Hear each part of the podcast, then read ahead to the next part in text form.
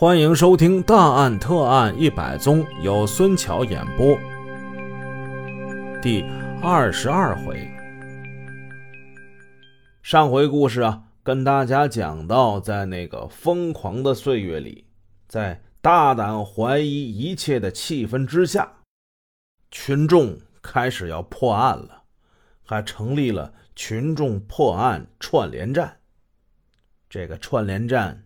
可把人坑苦了，一系列的屈打成招、严刑逼供，好多善良的无辜群众无缘无故的被卷进其中，被屈打成招，也都画了供，承认参与了李富林死亡一案。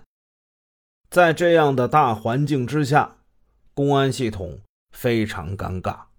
当年。曾经认定此案为自杀的所有的工作人员都面临了前所未有的压力，一部分同志动摇了，接下来更多的人也都动摇了，纷纷推翻了自己当年的检验检测结果，并写出了一封一封的认罪书。就这样。奇迹般的，李富林的这个案子从自杀就变成他杀了。这个雪球呢，更是越滚越大，越来越有力量。说找到凶手，这算完吗？这不算完，背后肯定有强有力的力量，是你们的幕后主使。来吧，说说，是谁主使你们干这个事儿的？幕后的黑手。到底是谁？完喽！这一下，供的人越来越多，很多市里的干部、局里的干部，甚至公安系统的干部，也都被卷到了其中。前文书我们说到的罗法医在去农村之前参加的某兵营大会上，不是有两个市公安局的科长当场就被拿下了吗？那个事情就发生在一九六八年十二月二十四号，就是受这个案件的牵连，罗法医当时是亲眼所见。这两名公安系统的科长最终命运如何呢？两名科长身陷囹圄，身心都受到了极大的摧残，其中一个在狱中患病，出来不久之后就病死了。另外一个半身瘫痪，成了一个残疾人。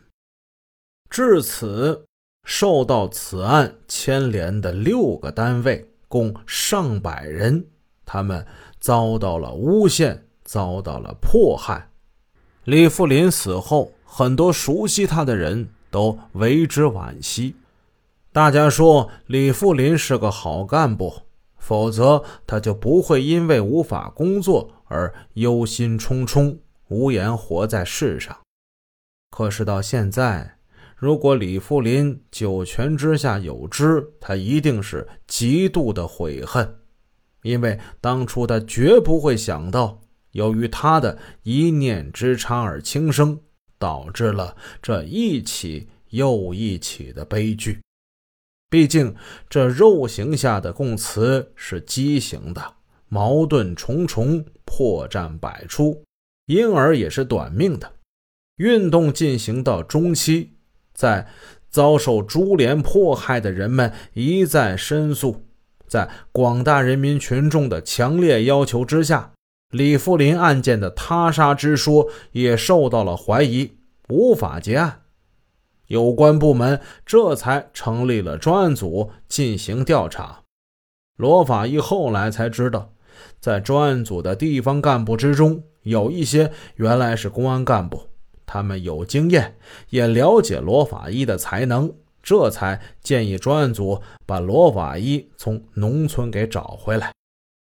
但是，这专案组内也有相信李富林是他杀。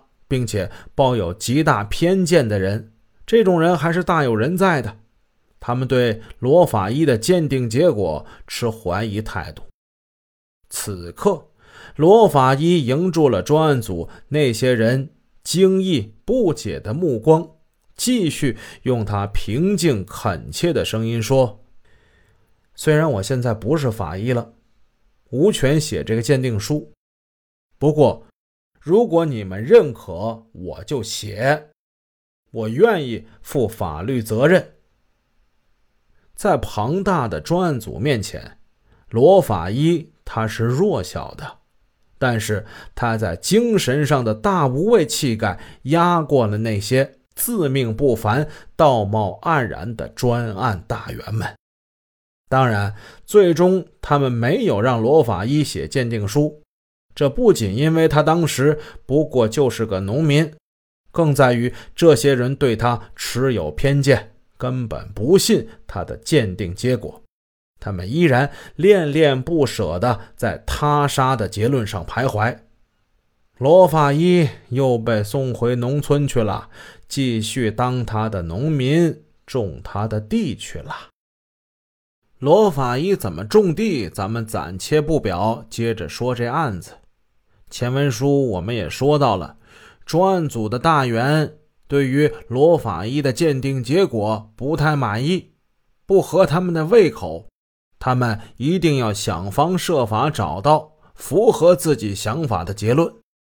这种行为其实很可笑，如同抛硬币哦。正面我今年升职加薪，背面我今年升职加薪不了。扔一下，背面没关系，我可以再扔啊，扔到升职加薪为止哈。咱们看看他们是怎么干的。专案组派人将李富林的遗书等相关材料拿到上海、拿到北京、拿到某军区保卫部等外部单位，请更有名的专家进行鉴定。派出去的人几乎把全国走了一大圈又回来了。此案至此还是悬而未决。为什么呢？其实很简单。外事的这些单位鉴定意见模棱两可，有的，呃，还变来变去，无法获得一个权威性、肯定性的结论。比如最关键的遗书问题，咱们不能说哪个城市啊，就某市公安局技术鉴定部门，他们的鉴定意见是这样的：字迹不规整，笔划连接不自然。文字排列不一，但特性较稳定，与李富林字迹比对有较多特征反应相同，但对出现的差异解释没有把握。某军区保卫部技术人员对遗书的鉴定结果意见忽而否定，忽而肯定，没有一个稳定性的结论。说穿了。对于李富林遗书及整个案件作出结论并不难，所难的是出于政治方面的因素。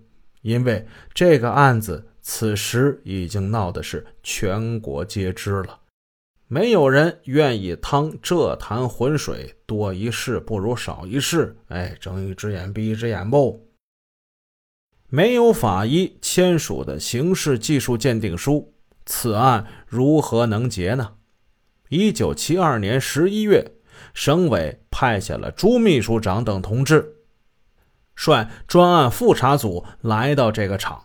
他们对李富林案件进行复查。